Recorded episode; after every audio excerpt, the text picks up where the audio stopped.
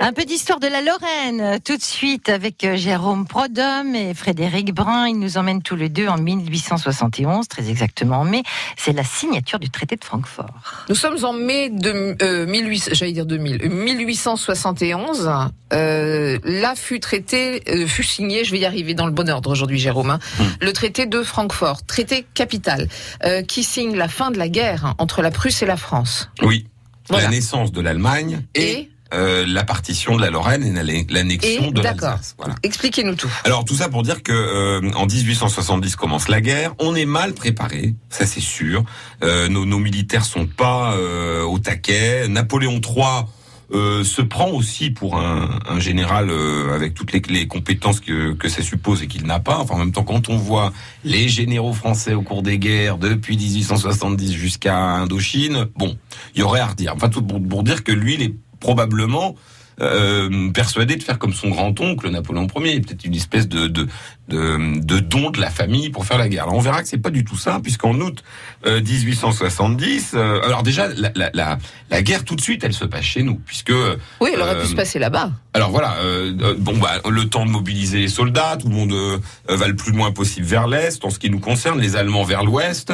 Euh, vieille tactique, ce sera le cas aussi en 14 et le cas en 39. Il faut bien qu'on trouve un endroit où s'affronter. Alors pour nous, l'une des premières grandes batailles, ce sera la, bataille de, Saint-Privat, qui va avoir lieu en, août 1870, qui est une la bataille de, Saint- de Saint-Privat ou Gravelotte. Ah, Vous voyez, ça c'est deux grosses batailles. Alors vraiment euh, une d'où l'expression, hein, on l'explique une Ouais. fois, ça, ça tombe comme un gravelotte. Voilà, bah c'est pas pour rien, hein, parce que Ça mitraillait de partout. euh, bah ça mitraille de partout. euh, c'est vraiment une, une une catastrophe pour euh, pour euh, pour tout le monde d'ailleurs, parce que les Allemands en prennent pas mal aussi. Hein, ça va se jouer à peu de de différence près au niveau du nombre de morts. Passez-moi l'expression, mais c'est pas pour rien que l'expression euh, ça tombe comme un gravelotte désigne en fait une pluie d'obus. C'est-à-dire ça, pour le coup, les Français euh, s'y attendaient pas. Donc on perd euh, toute une série de batailles en août.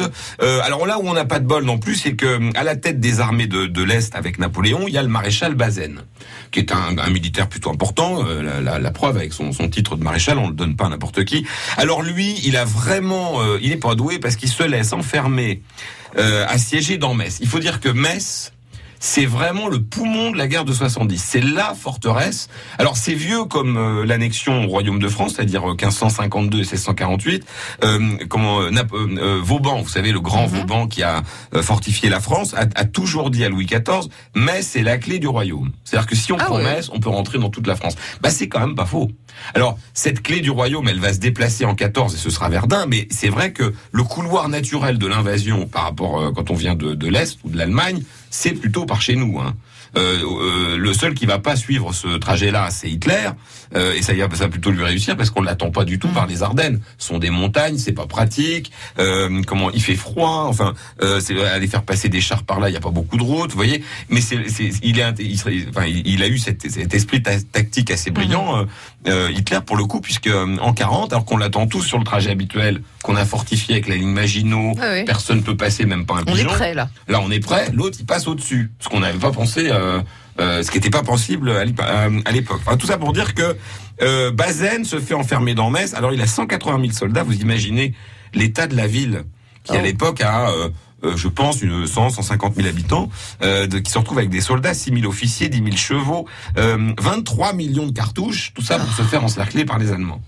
D'accord. Et vous allez voir qu'il va se rendre. Alors entre-temps, qui va perdre une grande bataille? Ben, C'est Napoléon III. Donc vous avez entendu, 19 juillet, on démarre la guerre. Le 2 septembre, et on est l'Empire français, le Second. Empire. Le 2 septembre à Sedan, c'est la cata. Napoléon III capitule littéralement. C'est la bataille de Sedan. Il perd euh, avec 70 000 à 100 000 soldats. Il arrive à perdre la bataille de Sedan. Alors certains disent que ce serait dû à l'énervement de ses hémorroïdes. Parce qu'il avait des hémorroïdes.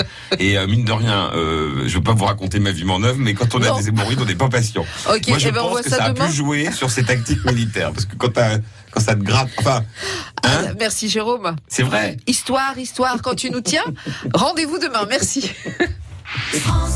France Bleu Lorraine.